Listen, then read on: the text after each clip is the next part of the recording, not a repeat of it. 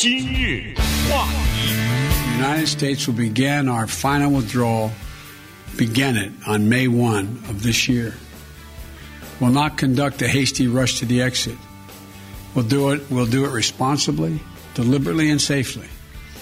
And we will do it in full coordination with our allies and partners who now have more forces in Afghanistan than we do. 欢迎收听由中讯和高宁为您主持的今日话题。刚才这段录音呢是呃拜登总统昨天在白宫啊发表的一个讲话，他就决定了说美军要从五月一号开始全面的从阿富汗撤军了啊。他说这个呃我们不是草率的、鲁莽的、匆忙的在撤军啊，而是有有部署呃考虑周到的这么一个安全的撤军，同时也和我们的盟友加上。呃，阿富汗的这个呃政府吧，呃，一起合作哈，配合来进行这次撤军的行动。呃，今天我们就稍微的聊一下，从几个侧面哈，一个就是美国呃决定要撤军，第二个就是撤军以后，伊拉呃这个阿富汗的情势会什么样子？呃，因为现在啊，在阿富汗呢引起了呃非常大的恐慌哈，不光是不呃有的是就是社社会的各自各个阶层吧，呃有的是农民，有的是这个城市里边的政府的官官员，有的是安全部队的呃军人。呃，也有一些女学生啊，所以每个人的处境不一样，每个人的社会地位，呃，和这个生活的区域也不一样。但是他们都有一个共同的担心，就是在今年的九一一之前，九月十一号之前，美军和呃北约组织的这个联军啊，全部撤出之后，阿富汗会是什么样子？他们自己的生活和命运可能会有哪些改变？是，这是美国历史的一个重要的时刻。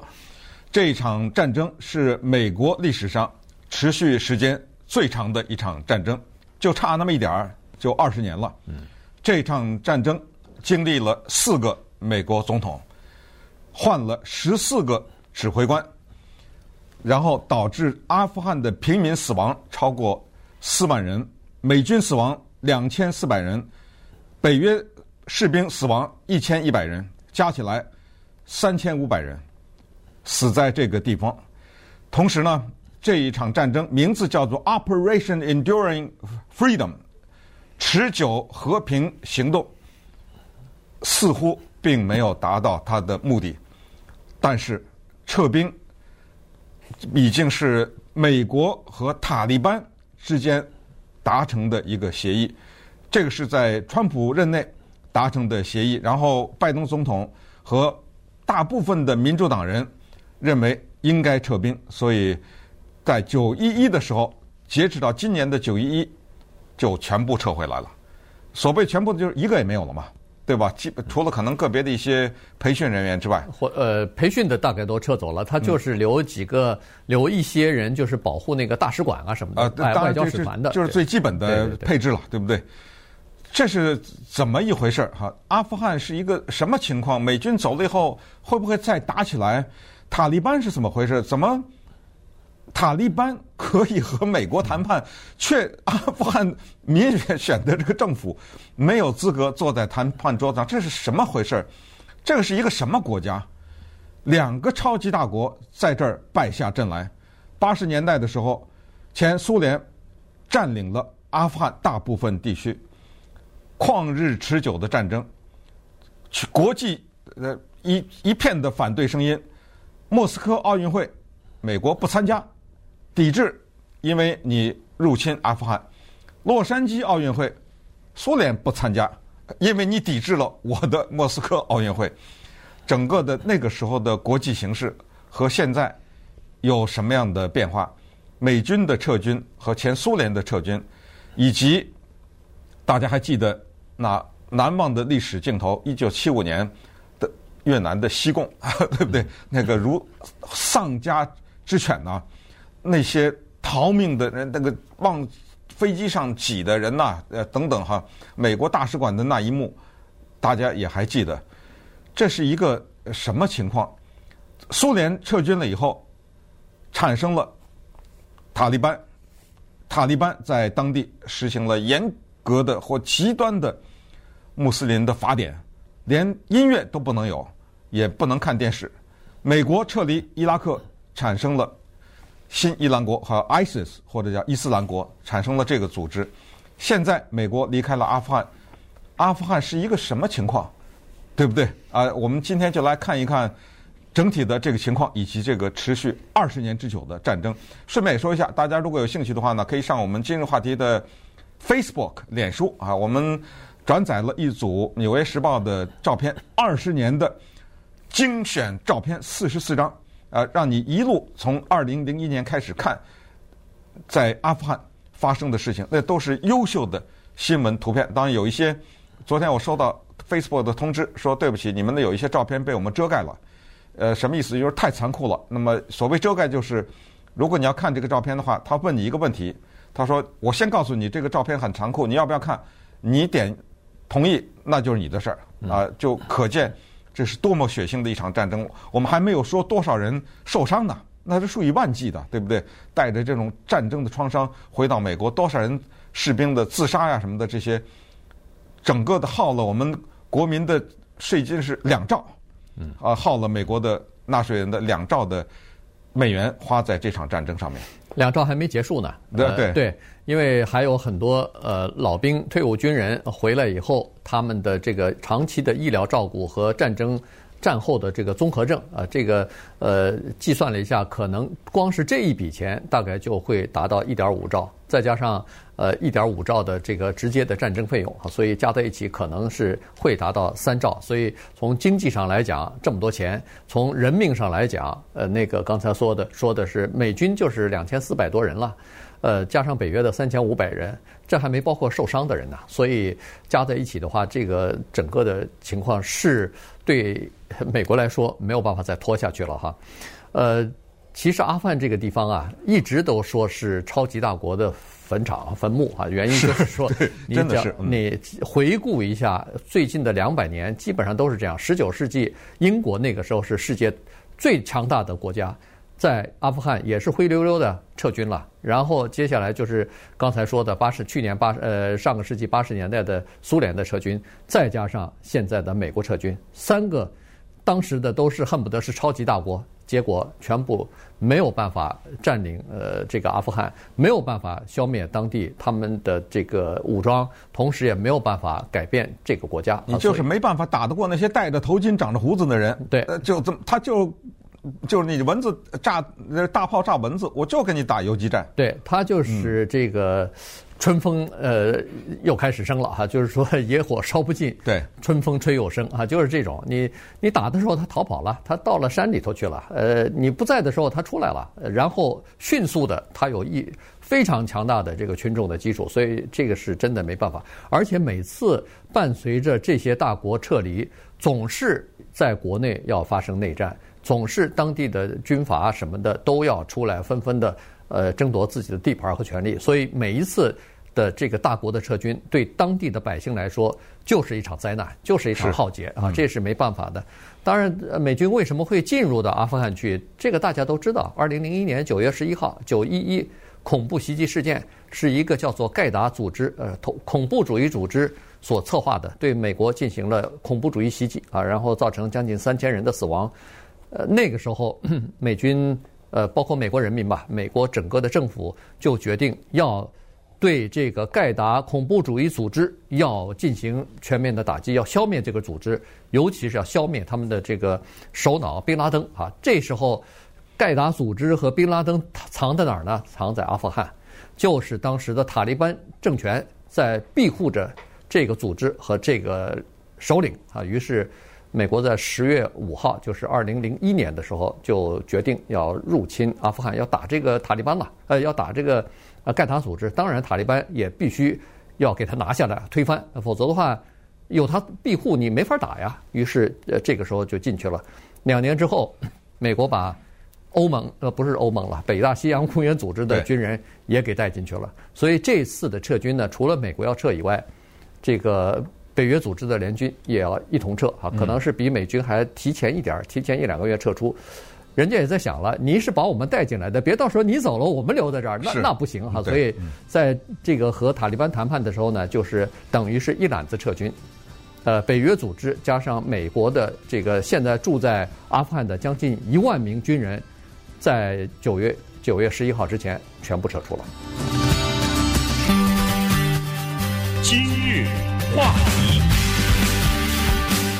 欢迎继续收听由钟迅和高宁为您主持的今日话题。呃，美军在入侵啊、这个阿富汗之后呢，呃，战略目标哈，战斗目标主要就是消灭呃盖达组织哈，同时也要这个。呃，击毙这个宾拉登啊，所以呢，在二零一一年的时候，实际上就已经达到这个目的了，就是说，呃，盖达组织基本上也就打到深山里头去了，呃，这个基本上就不出来了，然后贝拉登也被击毙了，所以这个呃战术的目标已经达到以后呢，在大概二零一四年的时候就宣布说是完成第一阶段任务了，就是。呃，停止结束所有的战斗任务，呃，剩下来的人呢，主要是就是帮着培训一些呃当地的什么安全部队啊，然后就做一些这种呃安全方面的呃工作了哈，大概就是这个情况，一直到现在。呃，那么除此之外呢？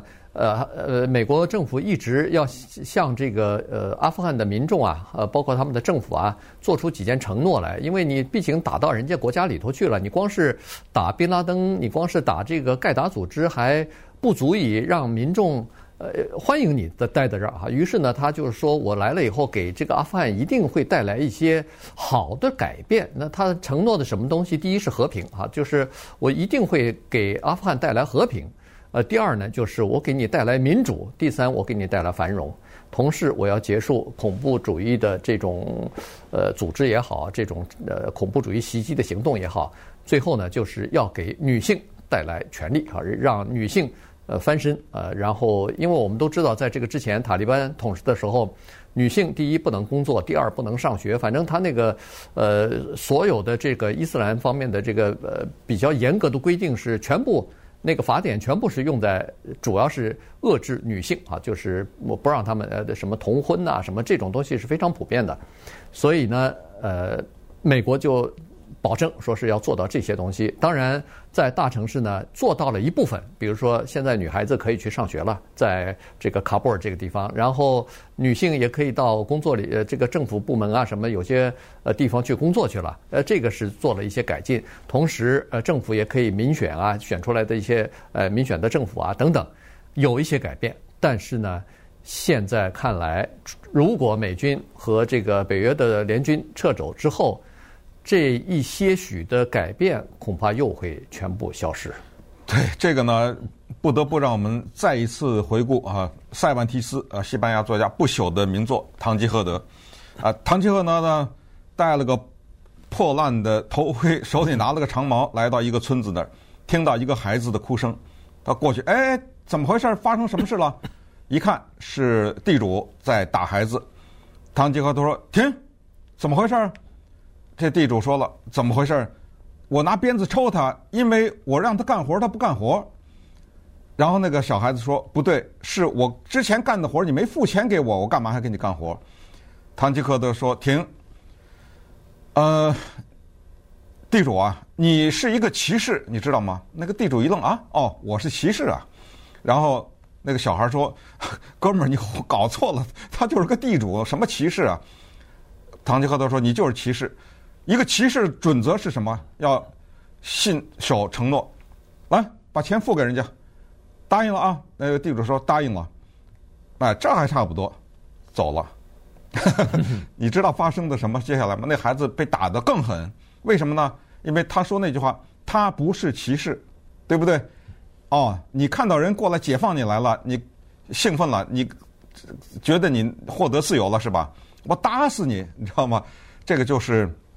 发生在美军现在的情况会不会是叫所谓“堂吉诃德现象”？